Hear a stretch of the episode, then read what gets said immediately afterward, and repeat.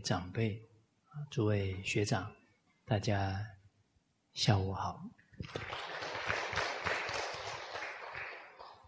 啊，我们群书三六零课程啊，上一次啊是谈到为政当中啊第九个纲领法古啊，从古代的经典啊，古代的历史经验呢，得到启示啊，进而呢懂得啊去效法。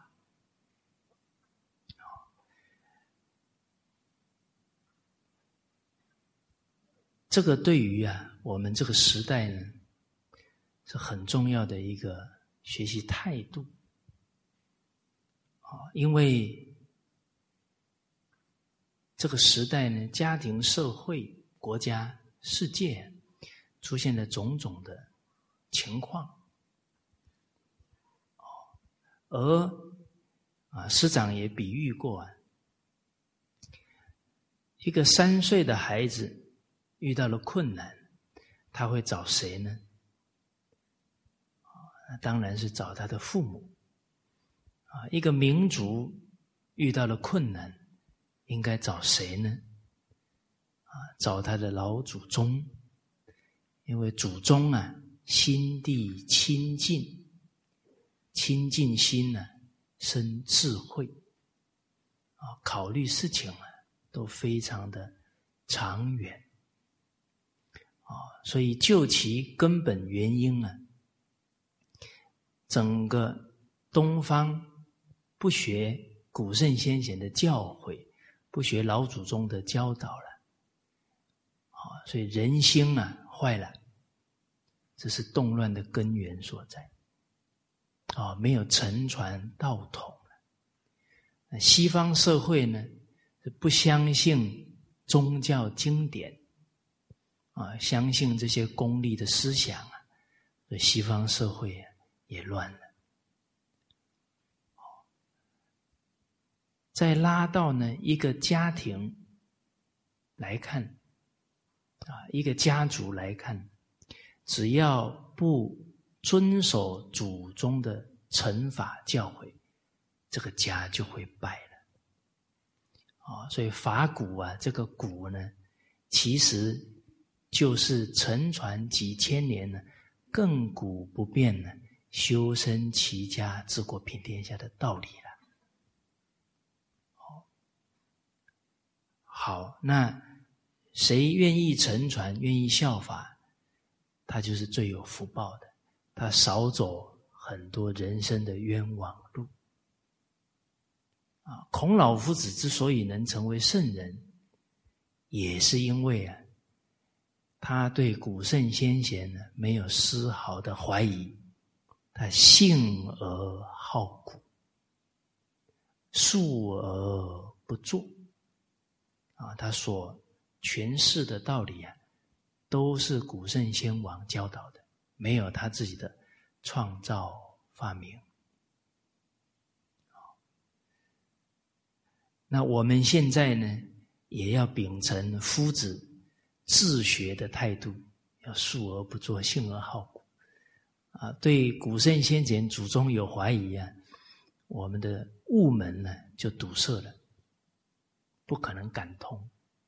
自诚才能感通，真诚心里面呢不能掺杂怀疑、傲慢，那就会形成严重的障碍。好，所以我们。以万分沉静的心呢，来深入群书之要这些宝贵的经句。上一次讲到啊两百五十一句啊，我们今天接着呢两百五十二句。啊，我们一起啊念一下经文。武王问上父曰。武帝之戒可闻乎？上父曰：“皇帝之时戒曰：‘吾之居民上也，遥遥恐系不自招。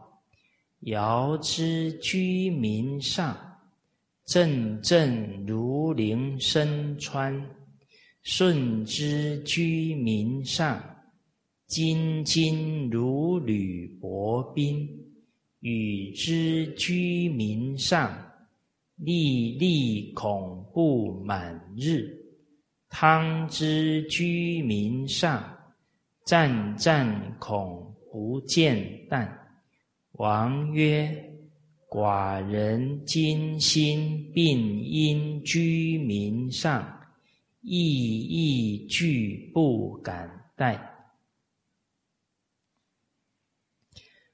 啊，武王请教啊，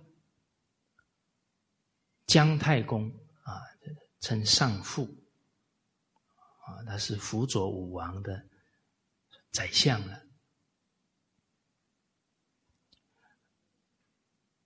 问到呢，在皇帝之前的啊，在皇帝啊以及皇帝之后啊，啊几位圣王啊，他们呢是如何啊自我警戒啊自我鞭策？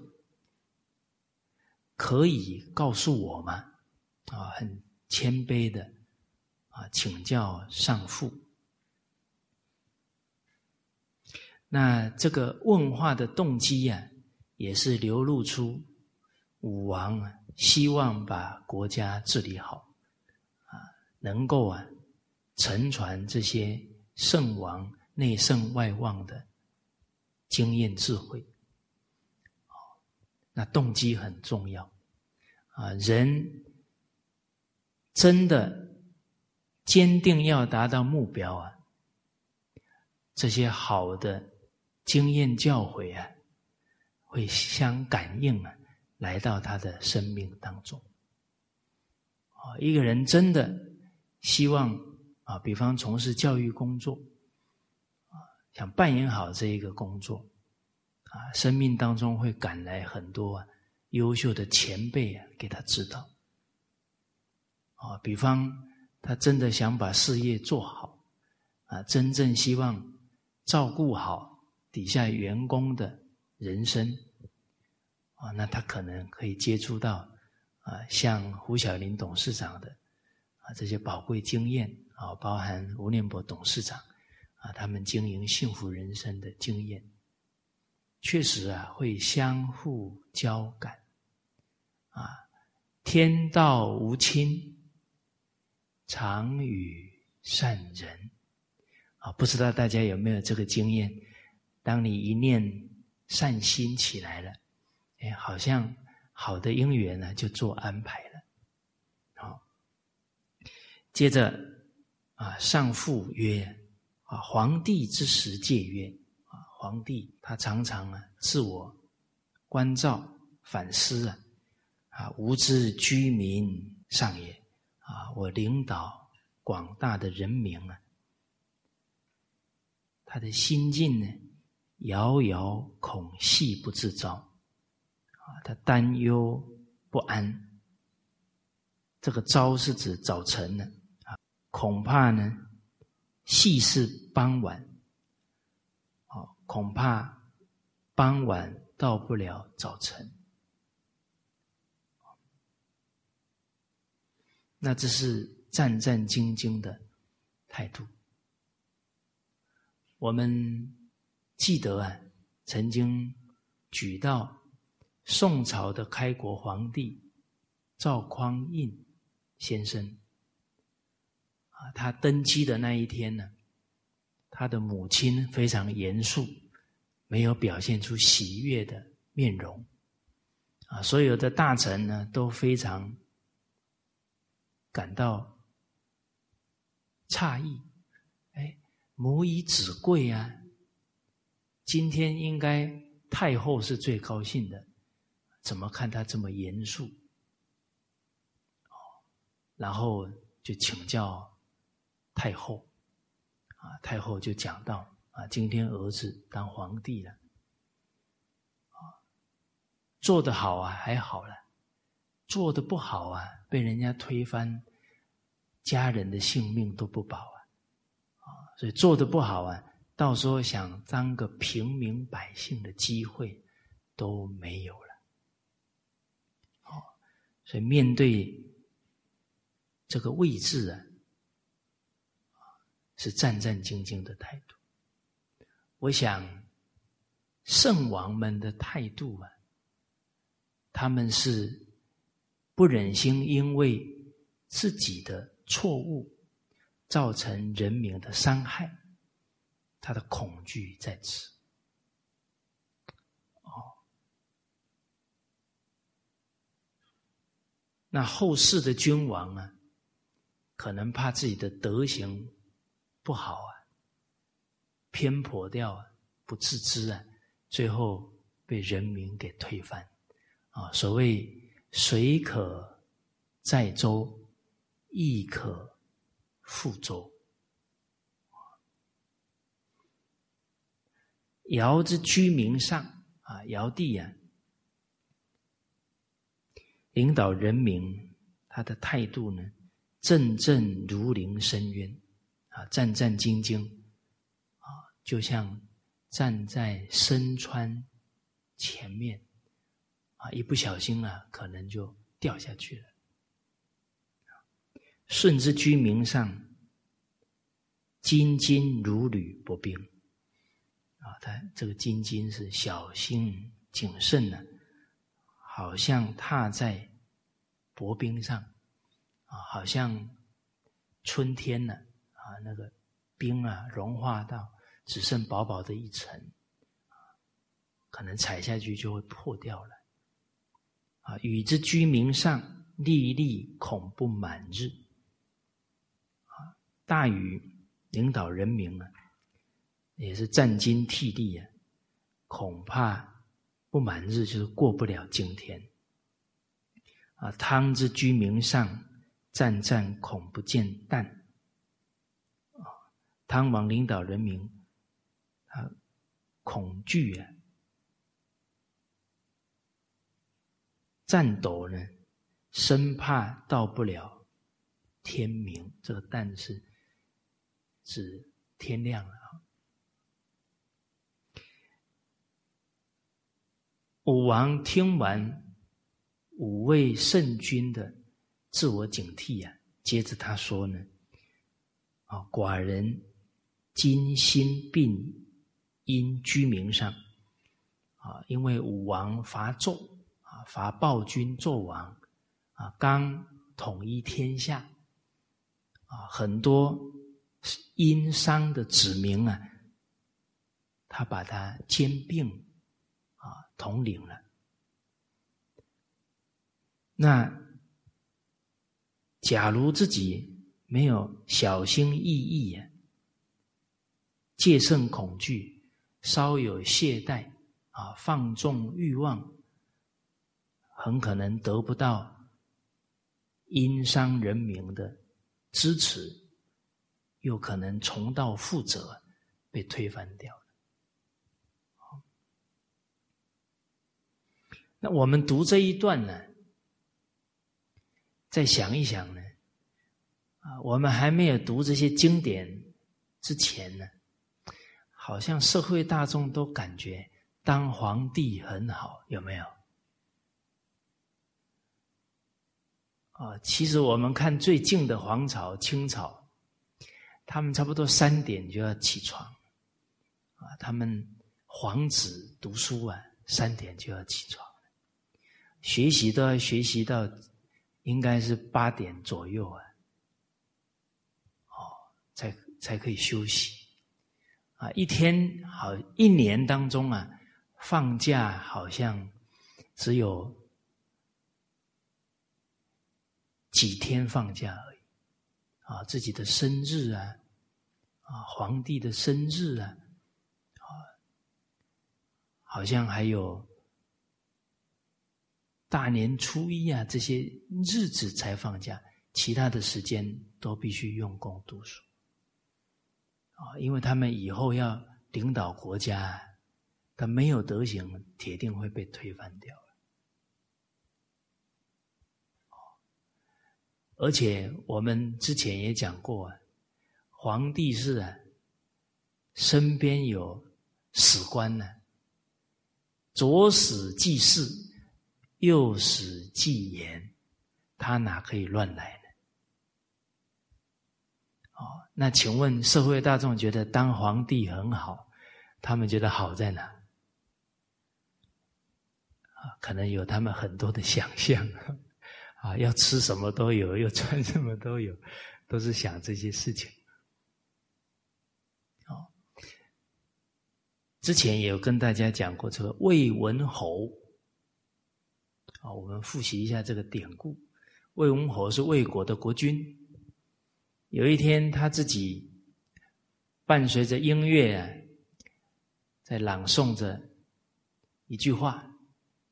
说他当国君呢，最高兴的事情，就是谁都要听他的。哦，他唱着唱着，突然乐师失惊了，是双眼是瞎了啊！因为他们希望呢，能够做出更好的音乐啊，教化人民啊。啊，要更专注呢，把自己的眼睛弄瞎了。啊，所以当听到魏文侯讲这样的话，他抱着他的古琴呢，往魏文侯的位置就冲撞过去。啊，那魏文侯在面对这个突如其来的冲撞啊，他也措手不及，啊，自己也。瘫倒在地了，那当他当然很生气嘛，无缘无故撞他，他马上就问了：啊，无故冲撞君王啊，要判什么罪？底下的人马上说：要把他煮死，就喷啊，罪当喷啊，结果就要把他带去行刑了。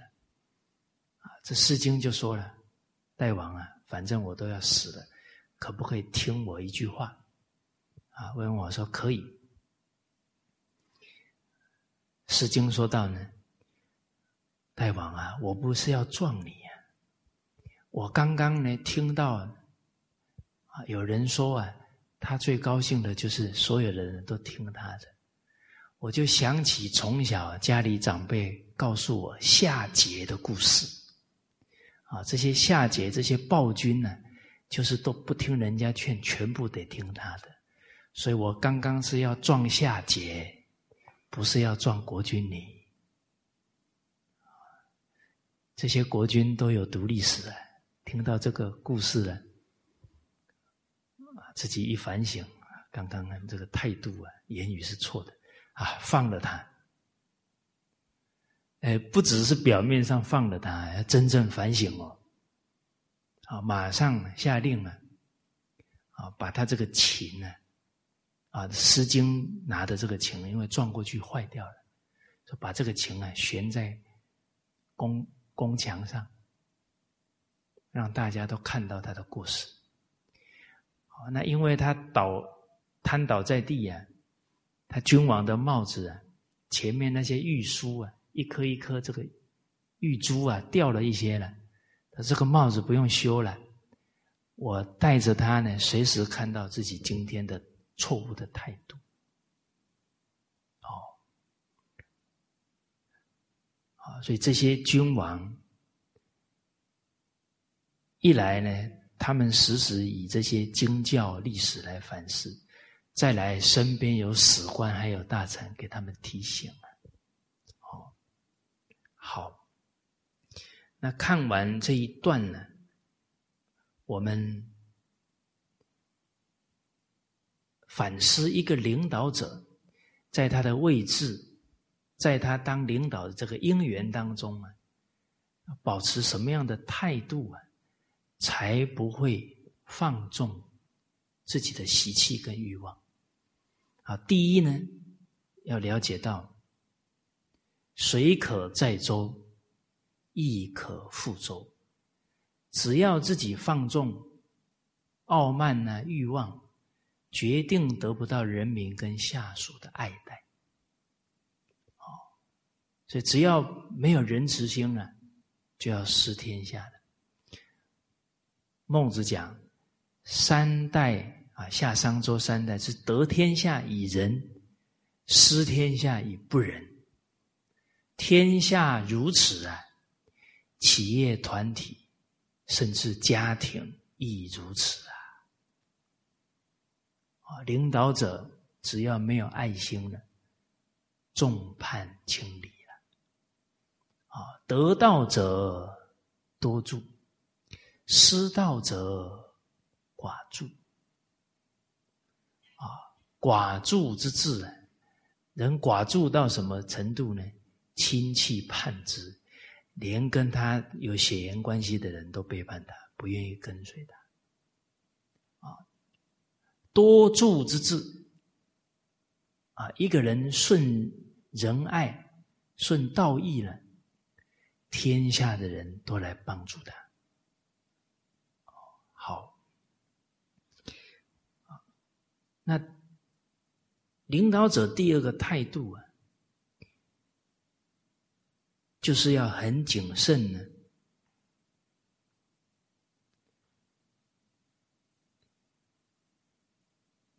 自己任何一个决策不能自专，自专呢得不到臣民百姓的认同，所以一个国家一个团体啊是盛是衰呀，人心最重要，得人心者得天下。哦，那怎么得人心？所做的每一件事要符合人心啊！所用的每一个大臣呢，要是贤德之人呢，不然用错了，他草菅人命啊，鱼肉人民啊，那不行了啊！所以决策的时候，用人的时候，都要战战兢兢那对自己呢，要守好自己的初心。啊！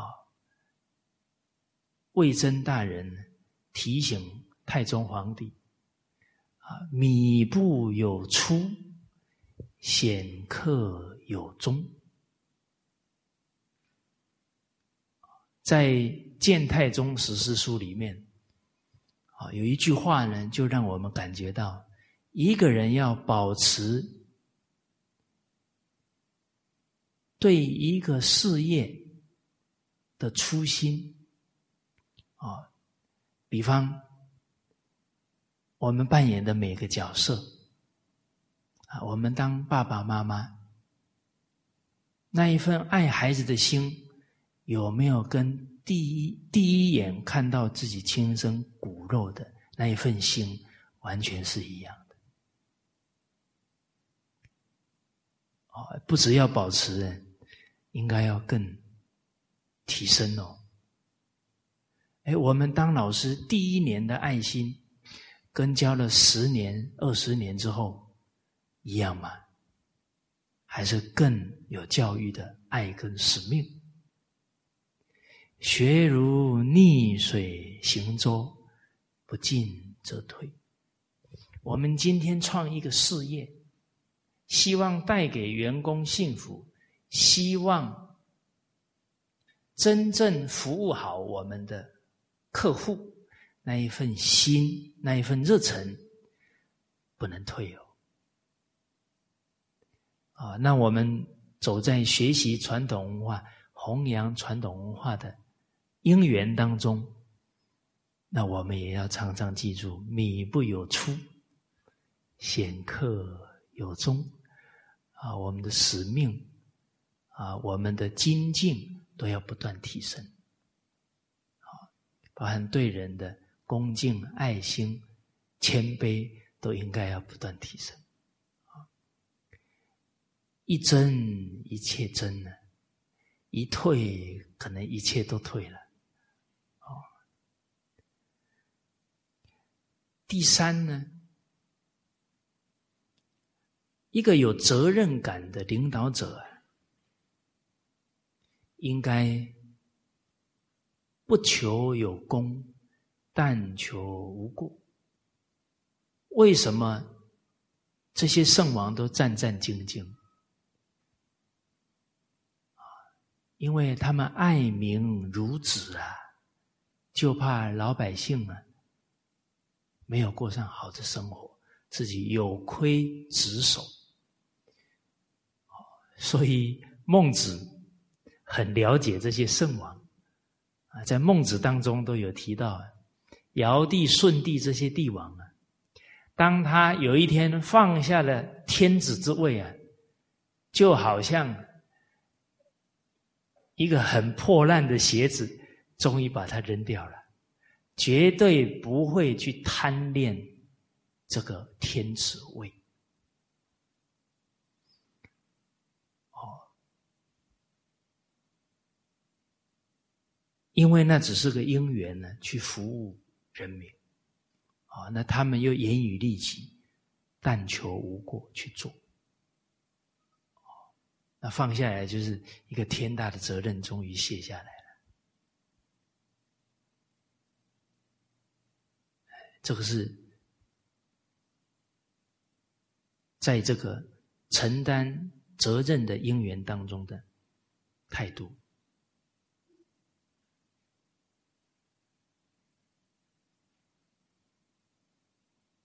而我们在。弘扬传统文化，不管我们是教学，还是做行政工作的领导者，啊，其实接触我们的人，包含接触我们的下属，哦，义工，那我们面对他们呢，也是要不求有功啊，但求无过。因为我们假如做的不好，很可能让人家对传统文化生不起信心，就会断了人家的法缘。哦，所以对于我们来讲，我们也是要如履薄冰啊，如临深川，啊，战战兢兢，啊，就像。呃，自己从事教育工作，是听了师长讲过呢第十九层地狱的故事。哦，那就要想到啊，一来不能误人子弟呀，啊，再来自己不能造作罪业啊，最后堕落了啊，所以应该啊，不能要成己成物啊。成就自己，成就他人，不能毁了自己又害了别人。啊，这不是我们呢走到这个因缘的初心了。再来呢，第四点呢，应该是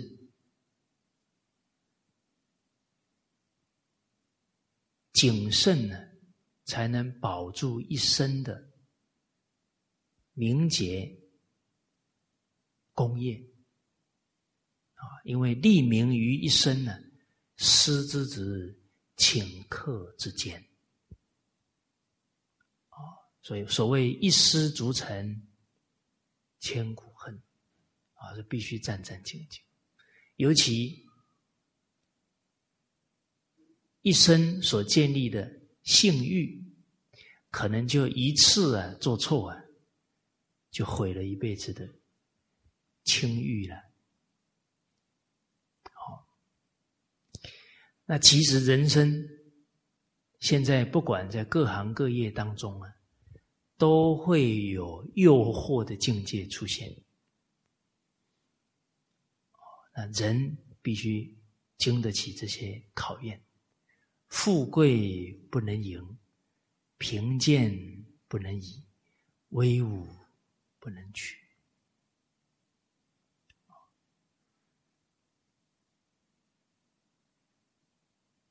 面对诱惑啊，不能丝毫放松啊！假如人有一个念头说，只只要这一次就好了，啊，只有这一次就好了，那铁定就毁掉了。哦，所以决定不能有丝毫啊违背经典的行为出现。啊，道也者，不可虚离，应该是这个态度。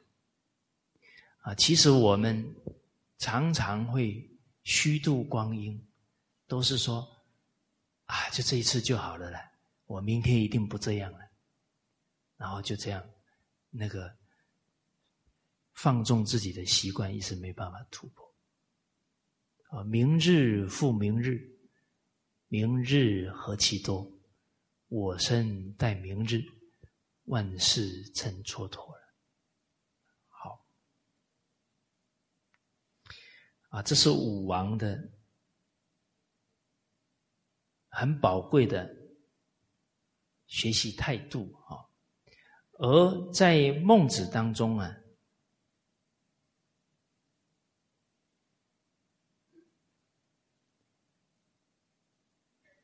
也提到呢。几位圣王的行持啊，在这里啊，跟大家交流一下。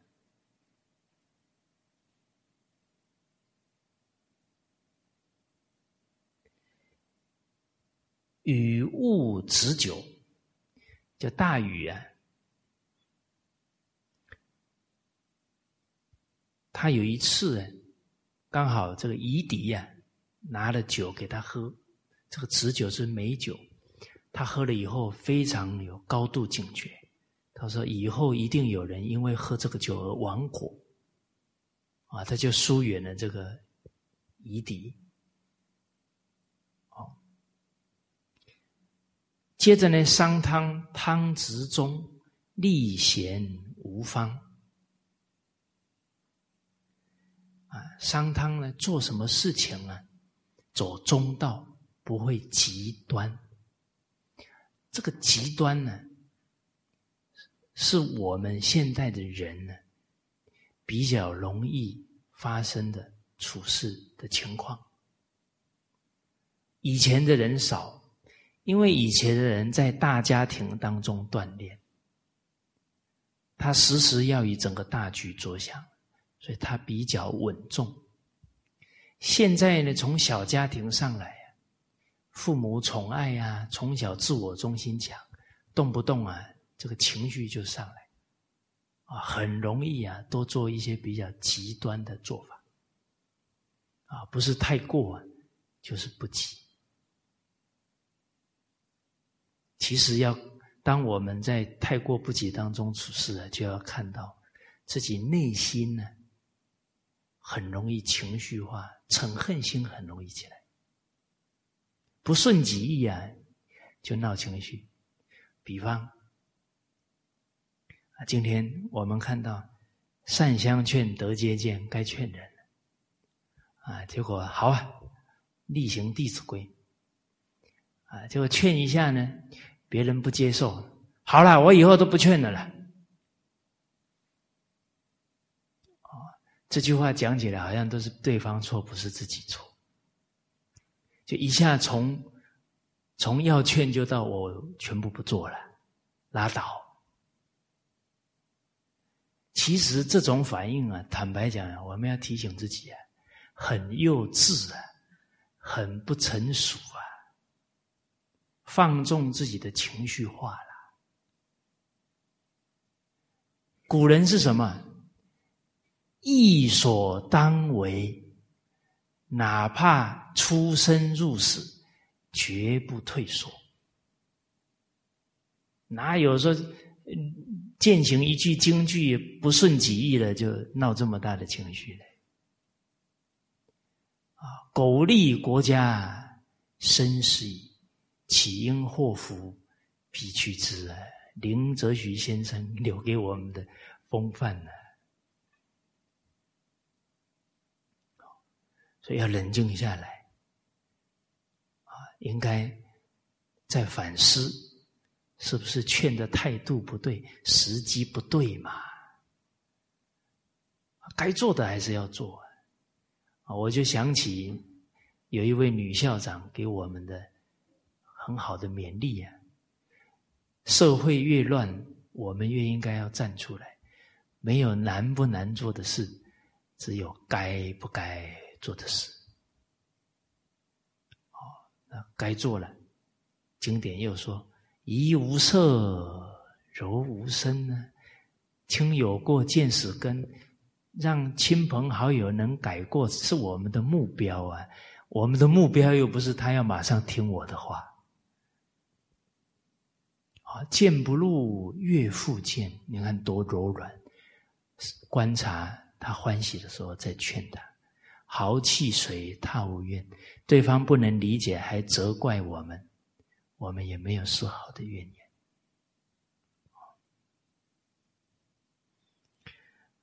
商汤又讲了：立贤无方，啊，用贤才啊，没有这个无方，方就是没有。不变的方法，哦，可能会破例啊。比方他没有背景，但是确实他有智慧又有德行，破例用这样的人。那一个领导者啊，要能真正用到好的干部啊，首先呢，自己看人要准。那看人要准呢，一定要突破好恶的心、爱憎的心啊，才看得准，才看得客观。啊，《大学》有一段话讲得好：“好而知其恶，恶而知其美者，天下鲜矣。”啊，我们身为领导者，在整个领导工作的过程当中啊，自己也会发现，哎，这个同仁看了很舒服，那代表跟我缘分不错，哦，然后就很快的就启用，哎，结果用用用到最后呢，啊，他的性格啊很刚烈，哦，脾气很大，这些情况发现了。哦那就必须啊，要做调整，啊，不然呢，团体会出状况。啊，这个时候呢，变成呢，看这个干部啊就不顺眼。其实这不对的，还是自己呀没有智慧造成。啊，我们觉得很客观，先调整他的这些做人做事的态度，啊，调整好再启用，就不会有这个问题。所以好而知其恶不容易，恶而知其美也很难。哎，好像一见面呢，感觉比较不投缘，哦，然后就会顺着自己的感觉，哎，看他哪哪方面好像都不顺眼，这个就人被自己的好恶啊给障碍住了。那怎么练呢？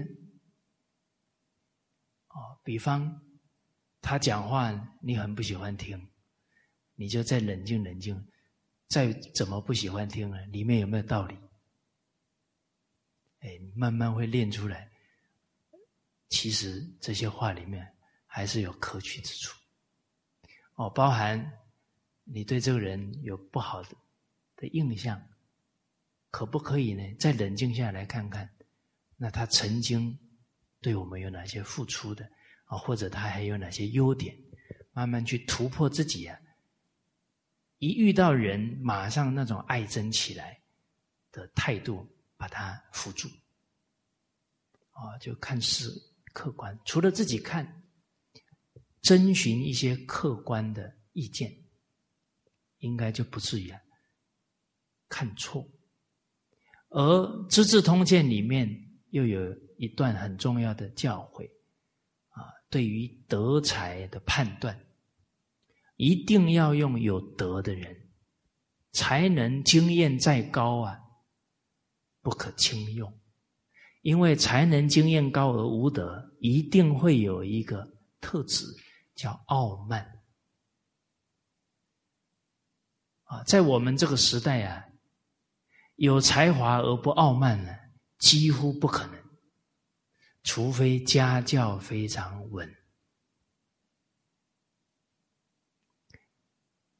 我们这两三代缺乏伦理道德教育了，孩子一有才华，父母很喜欢炫耀啊。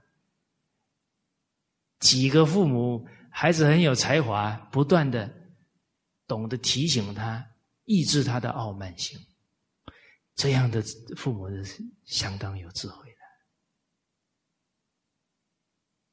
哦，那我们冷静观察，我们的人生过程当中啊，什么时候会增长傲慢？一不小心就会增长傲慢，比方说。外在的条件，头发比较黑，会不会傲慢？嗯，假如今天你六十岁，一根白头发都没有，你就会说：“你看，人一傲慢哦，那像我们四十岁就有白头发，不就很难过吗？一傲慢就压到别人了。哦，然后你包含。”哎，你是单眼皮还是双眼皮？哎，那你身高多高啊？哦，我们在这个攀比的社会上来啊，坦白讲，又自卑又傲慢的啊，比不上人家就自卑，比人好一点呢，那个慢性就容易增长。哦，好那包含了学历高的容易傲慢啊，以前曾经积累的这些经验也容易傲慢。哦，那包含学传统文化，你哪一年开始学的？啊，我去年才学。哈，去年呢，我零五年就开始学了。嗯，然后所以一个人。要有智慧啊！知人者智啊，自知者明啊。人的自知之明在哪？在每一个起心动念错了，自己能够知道，这才能当一个明白人。好，好，所以孔子在《孔子家语》里面也有讲到。公调而后求静焉，马服而后求良焉。一个读诗人呢，必须要先有德善良，再求多才干。没有德行而多才干呢？孔子说：“辟之豺狼，不可恶。”你不能接近这样的人。你让他一掌权啊，你控制不了局面的。啊，这个历朝历代都有这些情况。啊，因为傲慢的人呢，又有能能力，他那个傲慢，到时候谁讲他都觉得自己对，你就没法制止他的行为了。啊，所以司马光先生总结：正直中和谓之德。公正无私、直率啊，做什么事情啊，循中道，不会偏激。考虑事情一定是以和谐、以大局为重啊，这政治综合。那人常常啊，分是分他，他就不能和。他可能一句两句言语啊，都有可能造成人与人当中的分别，啊，当中的一些对立，啊，所以人要很慎重言语，啊，言语要让人家去掉分别，去掉执着，而不是产生分别跟执着。啊，您看我们师长。人家问他说：“你是哪里人？”啊，师长说：“我是地球人。”一来，大家不要太分治分他；二来呢，这个时代的人，什么心态才符合地球公民？要念念为地球着想，不然是不合格的地球公民。因为地球都快要被我们破坏到不能居住了啊！所以老人家在话中是有很很多的启示的。哦，那一方水土养一方人啊，每就像我们大陆这么多省，风土民情啊，种种都不一样，性格也不一样。啊，你包含大马的华人、台湾的华人、大陆的华人，性格一不一样？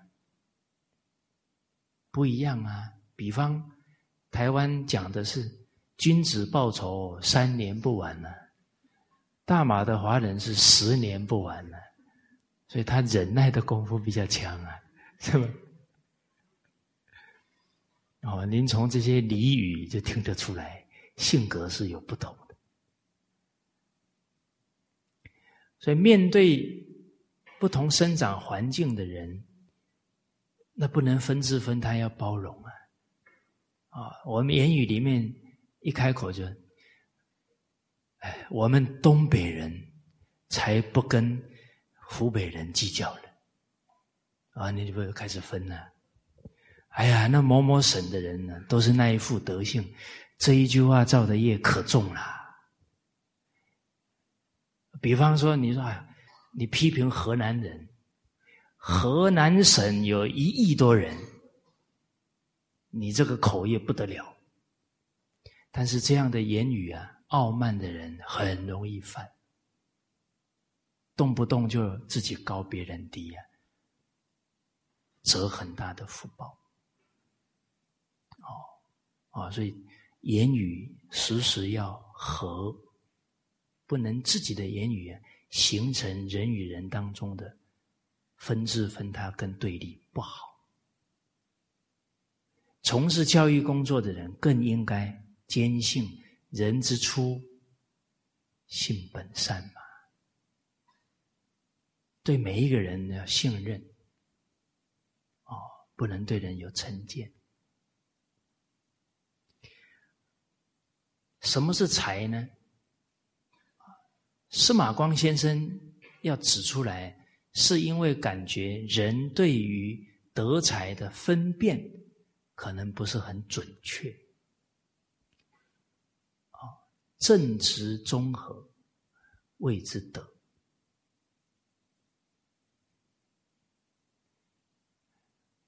大家看这正直中和的人是没有个性的人，啊，他能包容啊，常常。可以随顺啊，不跟人计较。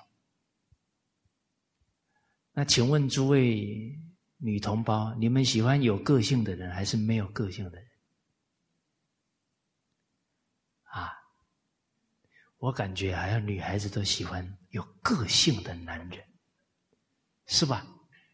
啊，要酷一点的，常常笑容满面的人，我们还不喜欢。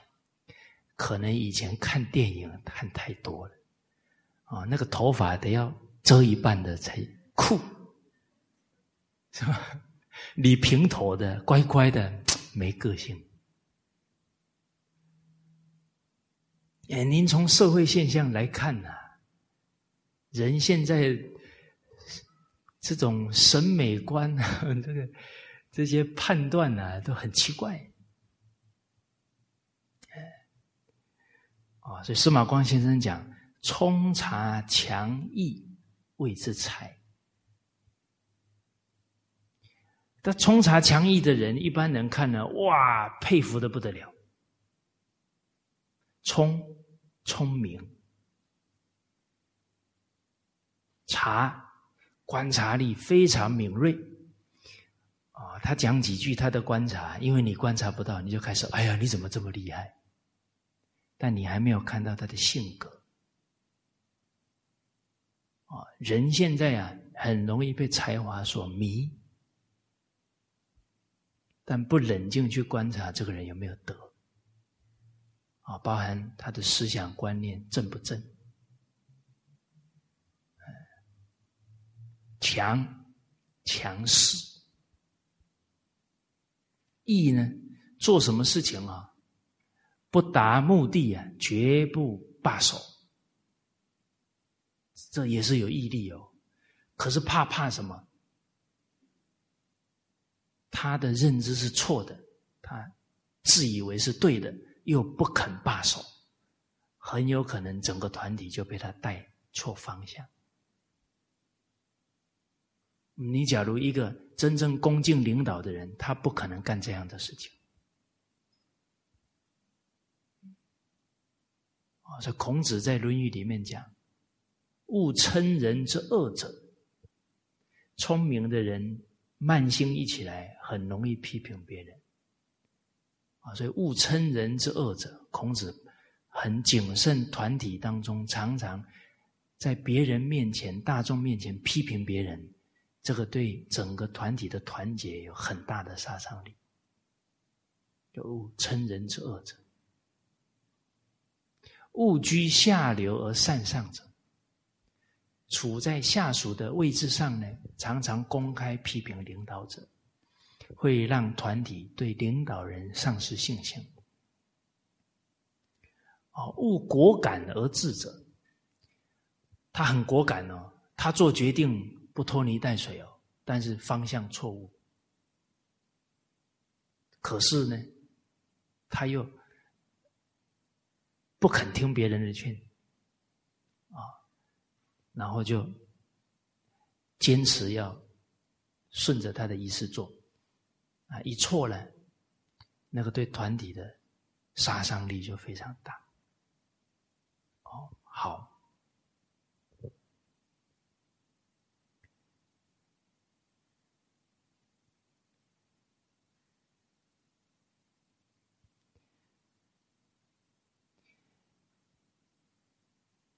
人呢，不要走聪明的路，要有智慧啊！不要耍小聪明啊！尤其人呢，积累了一些经验之后啊，很容易呢，动不动啊，就以自己的经验下判断啊。比方，我们一看到啊，哎，同事啊，在跟领导。讲话，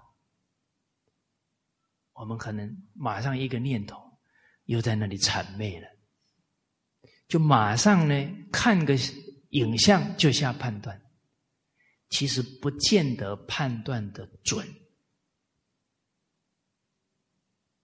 哎，很可能他是虚心的在跟领导请教事情，那我们这一念不是造罪业了吗？哦所以调伏慢心啊，首先呢，看什么事情不要一看就判断，很容易误会人。应该冷静的、客观的去了解情况，不然这个慢的念头、武断的念头，无形当中啊，折了自己很多福报。一切福田，不离方寸。人的心念跟不贪不嗔不痴不慢不疑，就积功累德。心念一跟贪嗔痴慢疑相应啊，就折服，更不可能有智慧。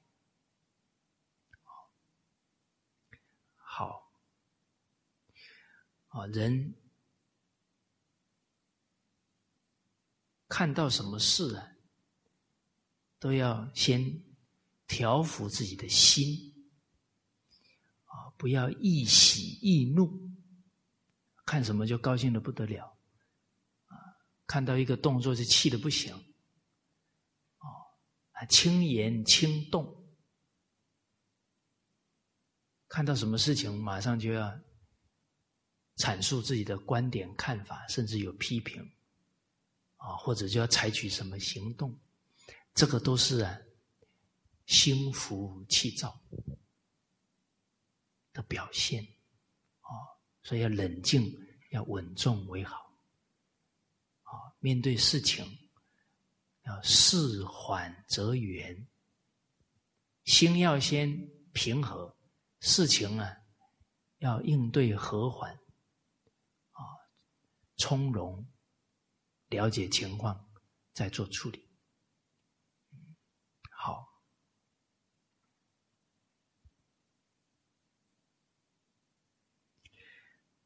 那刚刚呢，跟大家有讲到，汤直中立贤无方，文王呢视民如商，人民已经过得很安乐的生活，但是呢，他看人民啊，就好像人民受伤了，很需要人照顾一样。啊，他还是战战兢兢啊，扮演他的工作角色。武王呢，不懈耳，不望远。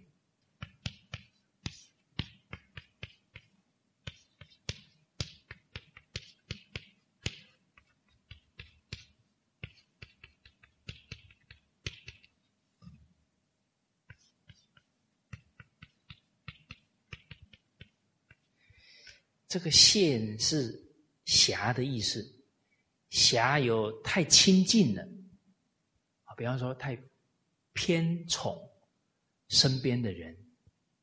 其实一偏宠呢，自己的心态不对了，也害了这个进程，因为恃宠而骄啊，所以用人、爱护人都得要很理智才行。这个“侠”呢，还有另外一个意思啊，就是轻慢。人有时候太亲近了呢，反而会无礼，不尊重对方。啊，所以我们传统文化里面强调，夫妻之间相敬如宾，不然越亲近的人，很可能我们的恭敬心啊，会在这个关系当中不断的退了。所以父子是很亲密的关系，都要有为人子之理解，就是这个道理。好，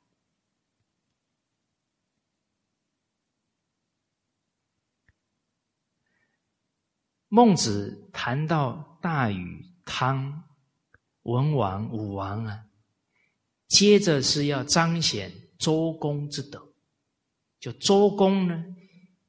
效法了这三代夏商周三代四位圣王他们的修养啊，希望呢自己能把国家治理好。周公辅佐成王啊，治理周朝。那他有这样的自我期许啊。假如自己做的呢有不符合这三代三。代的四四四个王的做人做事啊的这些精神态度了，他就开始反思啊，养而思之，夜以继之，继日，就从白天想到黑夜啊，这种反省的态度啊，很可贵。幸而得之啊，想明白，想通了，然后坐以。待旦，就是想通了以后啊，就等着天亮，赶紧照着领悟的去把事情给办好。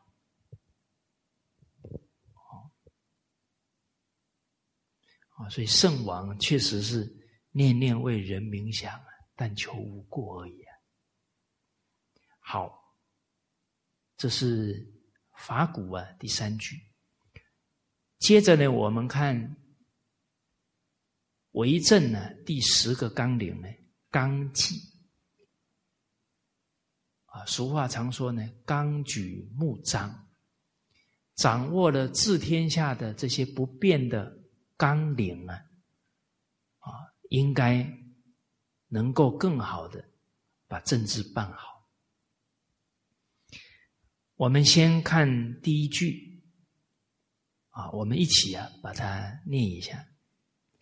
天下之达道有五，其所以行之者三：曰君臣也，父子也，夫妇也，坤弟也，朋友之交也。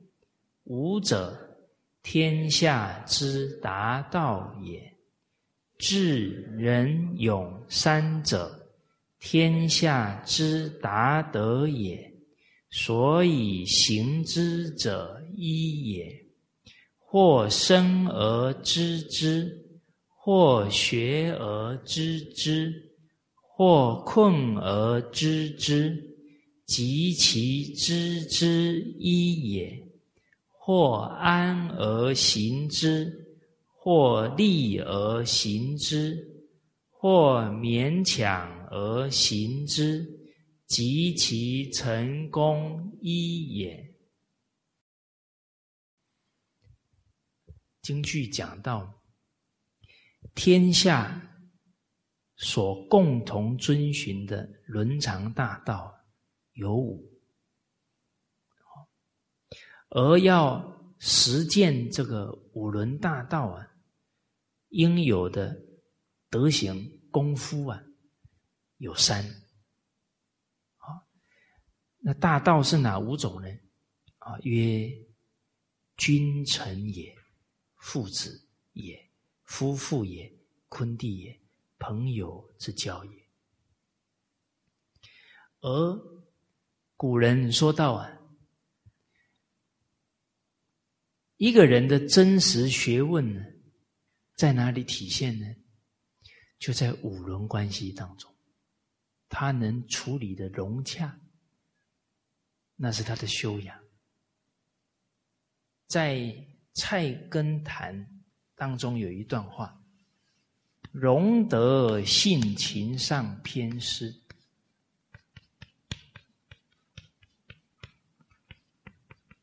便是一大学问。”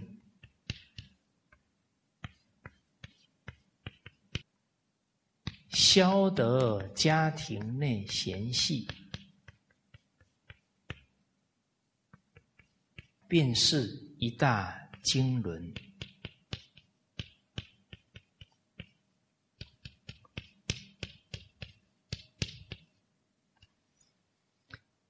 我们学习圣教啊，常提到呢，重实质不重形式。什么才是真实学问的实质呢？哦，就是自己啊，习气改掉多少，性格改掉多少。啊，这一段话里面提醒我们，容得性情上偏失，这个就是格物的功夫；消得家庭内嫌隙，这是齐家的功夫。我们要为政，那是利益国家社会啊。齐家不能教。而能教人者，无知啊！故君子不出家而成教于国。一个领导者呢，他把自己的家起好，给天下做样板。大家记不记得我们群书之要《君道》里面的敦亲，就是提到啊啊周文王这些圣王。他们爱护自己的身体，进而呢爱护所有百姓的身体，尊重自己的妻子，进而尊重别人的妻子，爱护教育好自己的孩子，进而爱护教育好天下人的孩子。啊，这生以及生，子以其子，非以及非。大家恢复记忆没有？哦，这里面有一句很重要的话：“妻也者，亲之主也；啊，子也者，亲之后也。”妻子是一家里一个家庭里面最重要、主要的角色啊，叫家庭主妇啊，这个家能不能兴旺啊，就靠这个女子了。哦，那孩子呢，是祖宗血脉的承传，是亲之后也。我们的责任要承先启后嘛。好，哦，所以看到这个荣德性情上偏失啊，就想起啊，人精进啊，也调伏习气，才是真正的精进功夫。那我们这么一一体会呢？哎，反思这么多年来，我们的习气去掉了多少？比方脾气有没有去掉？傲慢有没有去掉？啊，情执有没有去掉？哎，怀疑心、退缩的心有没有去掉？哎，怀疑有没有转成？信任自己，信任他人，退缩有没有转成勇于承担？啊，傲慢有没有转成懂得谦虚待人？啊，贪心有没有转成处处可以啊布施于他人，自己不贪贪求？那这是容德性情上偏执。啊，我看到这一句啊，自己想一想。我最严重的习气啊，就是情感太重，情感一起作用啊，情深自隔，我判断不准啊，所以我刚刚讲到说，好恶知其恶，你喜欢这个人呢，看不到他的问题。这就是情感障住了自己的智慧，啊，情深自隔，甚至于啊，别人都提醒我了，我还是没有很重视。哦，这个时候呢，你判断人不准，哎，结果又用了他做重要的干部，那就会做错很多事情。哎，那自己也要负责任呢，因为那人毕竟是我用的，也是我带的。哎，所以我假如情子不去掉，决定长不胖，因为要负很多因果责任呢，这个福报都折损掉了。哎，好，啊，所以这个就偏了，就。不正不客观，看清楚人，哦，哦，所以不能自己啊，看到这一句，提醒自己以后不能再感情用事了。哦，那怎么把人判断清楚？啊，刚刚也跟大家都分享，啊，从《才德论》啊，包含我们《群书治要》里面的知人这一篇，哎，自己都跟大家交流过了，啊，真正遇到事也没好好翻出来看，所以这个要调伏啊，这个性情上偏私，啊，消得家庭内嫌隙。其实要去掉嫌隙啊，最重要的要真诚心提起来。啊，俗话讲的“精诚所至，金石为开”。哦，诚是可以感通的，但人如何达到诚？心中对人对对方啊。没有成见，才有可能达到成。啊，或者心中呢不能掺杂贪嗔痴慢疑。啊，比方啊，跟他讲没用的啦，哎，对人的疑心已经起来。您跟他在交谈的时候，那个尘就提不起来，他感觉不到，通不了。甚至你他会感觉到你不信任他。哦，所以曾国藩先生对臣下了一个注解，很有味道。啊，我们时时都想着臣重要啊，包含这一段话里面都强调，所所以行之者一也，那个一就是真诚的。啊，那曾国藩先生说：“一念不生，是为臣。”就一个妄念都不生。啊，具体一点就是不生贪嗔痴慢疑。大家想一想，我们贪心起来都有目的跟人家讲话，怎么会真诚？带着情绪跟人家讲话，怎么会真诚？哦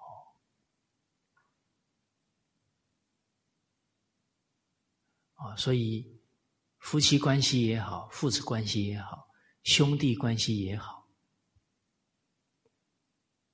真正能突破啊，能够啊，这家庭里面三种伦常和乐和睦啊，然后啊，都可以啊讲真真心话，没有任何隔阂。那进而啊，加其而后什么，国治就可以跟别人没有隔阂。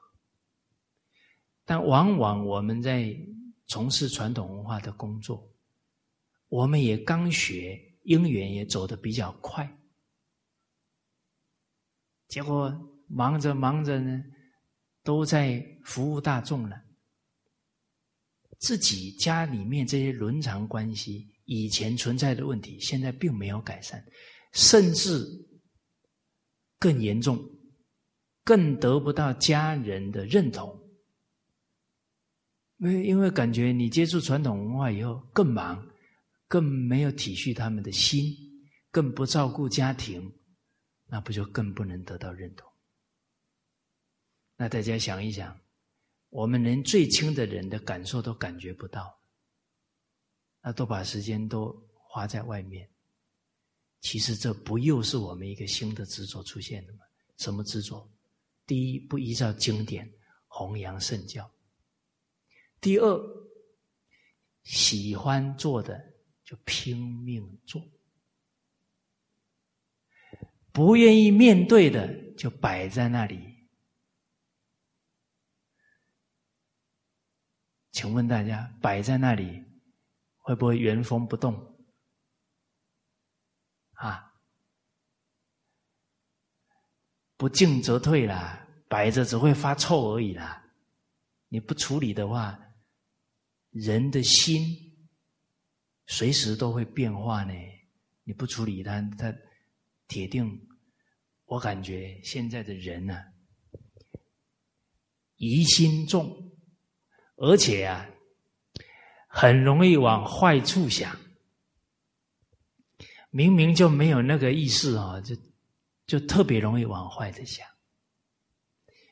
那您假如遇到一个亲戚朋友，他什么事都往坏处想，你会不会觉得很很无奈？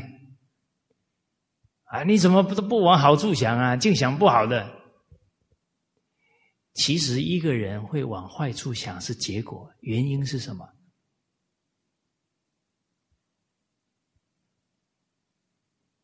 他那个心理反应是一个果相，因呢，很可能他成长过程就缺乏安全感，一缺乏安全感就很容易往坏处想，啊，所以面对这样的情况啊，不止呢不要指责对方啊，能体恤他的成长背景就好，好，人人体恤了。就容易交心了，容易沟通。啊，是指责是对立啊，就不容易沟通了。台湾有一个在慈善团体呀服务的人，知名度很高。后来孩子犯罪了，啊，被关起来呀，这个事情啊。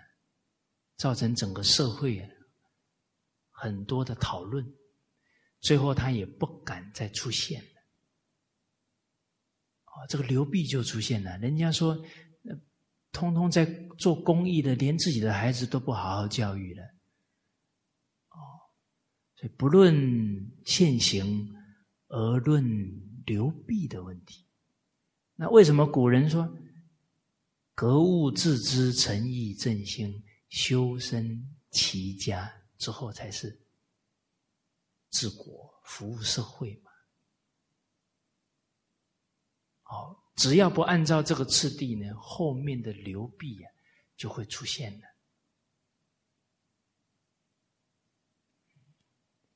哦，所以这一句提醒很重要。啊，消得家庭内嫌隙，便是一大经纶。其实，人真正提起勇气呀，真诚去沟通，应该大家都有经验。还不敢去的时候啊，想很多，担心很多。啊，真的自己心境调整好，很真诚去，哪有那么复杂？哎，几句话，对方也有很好的回应，哦，所以反而是自己呀的这个惯性思考啊，造成自己心理上的压力跟障碍好，好，安，假如真的去做沟通，对方还不接受呢，那我们的心会不会受伤？诸位学长，你们受过伤吗？哦，告诉大家，经典叫法药，可以疗伤止痛。啊，人家不理解你了，怎么办？棉被盖起来，哭两滴。突然想到，人不知而不愠，不亦君子乎？就不哭了。啊，比方在情感当中受创，啊，棉被盖起来哭两滴，突然想到人在爱欲之中，独生独死，独去独来，苦乐自当，无有代者，干嘛自讨苦吃？不哭了，啊，棉被拉起拉下来，该干什么事赶快去干了，哎，哭还要伤害身体，浪费精力。浪费时间，真无聊，不哭了。哦，好，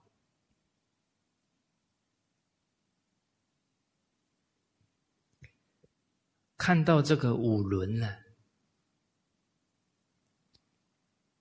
就想到十义。啊，五轮关系全部是道义，不是利害关系。所以不能提要求，这才叫义啊！义是应该的，不是谈条件的嘛。要对方回回报，那都是有有求利害的态度的。哦，那十义，就我们在这五轮关系当中，我们应该尽的道义是什么？君仁臣忠，为君者仁慈，是我们应守的义。臣子要敬忠，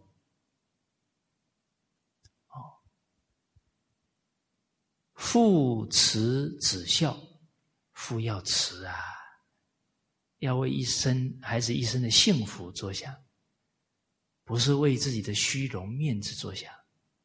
子孝，儿子要孝顺。夫义夫德，啊，夫要有恩义、情义、道义；父要有士德、富德、妇言、妇功、妇荣。我们现在讲这个五伦十义是非常重要，因为这是做人的基础。我们假如不能把这十义实时啊去落实啊，不要说君子了，连善人我们都达不到了。哦，啊，既然我们这一生的目标是物自暴物自弃呀，圣与贤，肯行事啊，所以该做的勉强都要去，咬紧牙关就要把它落实下去。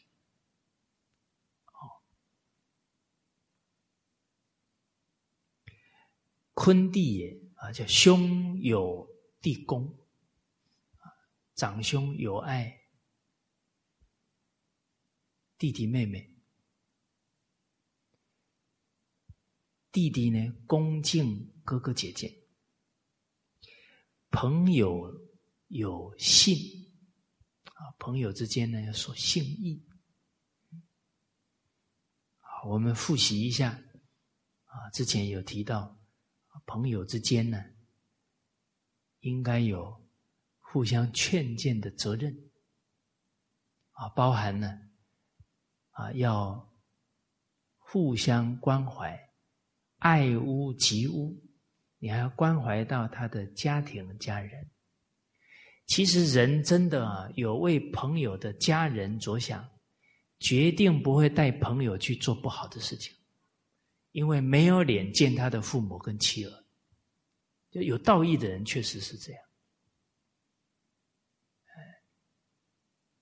啊，甚至于朋友不幸去世了，要把朋友的家人呢当做自己家人一样照顾，啊，那朋友要有通财之意，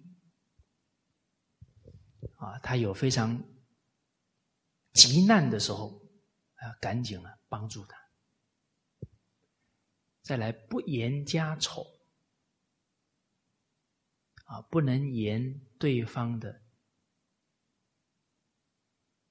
家里的这些过失，啊，朋友是因为跟你交心信任你，你不能又把他私人的事情拿去宣传，那很伤他的心的。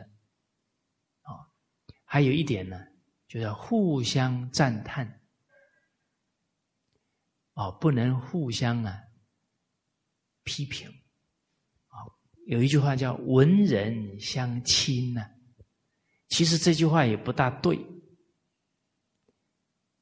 那假如是这句话是对的，应该是什么原因呢？文人是读了很多书嘛，那读了很多书，有有入心了。学问深时，意气平，他就不会去批评别人，啊，所以文人相轻，那个轻是轻慢，瞧不起人呢，觉得自己比较高了，那那是什么呢？是读了很多书，没有解行相应，没有内化，拿着这些读的书去衡别衡量别人，那就会相亲了，啊，所以真正的文人不相亲。啊。没有依教奉行的文人会相亲，嗯，好，所以这五者啊，天下之达道也。智仁勇三者，天下之大德。智慧、仁爱、勇气啊，勇敢这三种是天下应有的德行。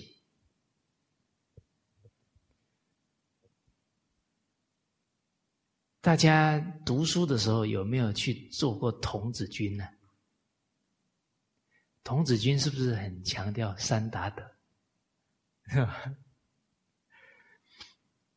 古人的学问呢，叫成己成物，成就自己叫明德恢复，成就别人亲民。而人要成己成物啊，没有智人勇达不到。第一，我们没有智慧，怎么帮别人？啊，没有爱心，怎么去利益人？没有勇气，怎么去承担？怎么去克服？怎么去提升自己？怎么去断掉自己的习气？那都要勇气呢。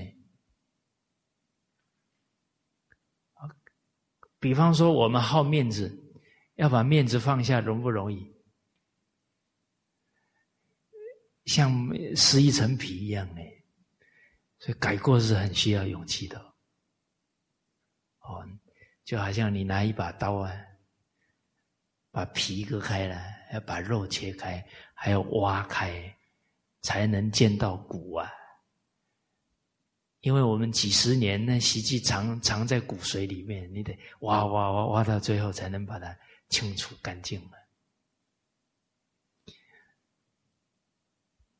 许哲女士啊，她格物的功夫真的不简单啊！我看她的自传，她有一次啊，她的工作能力非常好，有一次跟朋友到比较高档的酒店。吃晚餐，喝的还是白兰地的酒。哦，那吃饭的时候还有音乐伴奏。后来他吃完走出来啊，啊，他也穿着比较正式的衣服，看到有一个人在乞讨，而且那，就好像饿了好几天，他给他的心灵很大的震撼。结果当天回到家。他把这个华丽的衣服脱下来放在旁边，然后对着镜子照自己，说道：“是穿上这个华丽衣服的是我，还是脱下来以后才是真正的我？”其实更重要的是，他在看自己的内心呢，是能能时时能体恤。挨饿受冻的同胞，这一颗心才是真正的我，而不是去耗耗这些享受欲欲望，这不是我。所以他这一个反思，对他整个人生的方向啊，那是决然不同的一个抉择了。多少人都是走上享乐的人生。而他是走上奉献的人生，那他是有勇气啊，面对自己的。哦，那从这个事例，我们也可以常常提醒自己：，哦，是这个好面子的是我，还是把面子撕掉的才是才是我？啊，是这个脾气很大的才是我，还是念念能仁慈待人的是我？常常这么想啊，就不愿再随顺自己的习气了。随顺习气也变成作践自己了。哦，好，哦，所以智人勇，首先要从自知、自爱，再加上呢。勇气去突破，放下习气，进而呢，用爱心跟智慧，悲智双运去爱我们的家人，爱我们的人民啊，爱生命当中有缘的人。当然，你在爱护别人的时候，也会有种种的考验跟挑战，哎，人家不认同，怀疑。毁谤你，你还爱不爱他？哦，所以这人不知而不愠啊，甚至于越毁谤你的人，你要越爱他哦，因为他偏离了性德更远，他是个更可怜的人，所以天下只有可怜的人，没有可恶的人。他的过去一定有很多不幸，才形成他现在的人格。他现在的人格不改，他要造作很多罪业，他的未来又很悲惨。所以只有可怜的人，没有可恶的人。好，这一节课先跟大家交流到这里，好，谢谢大家。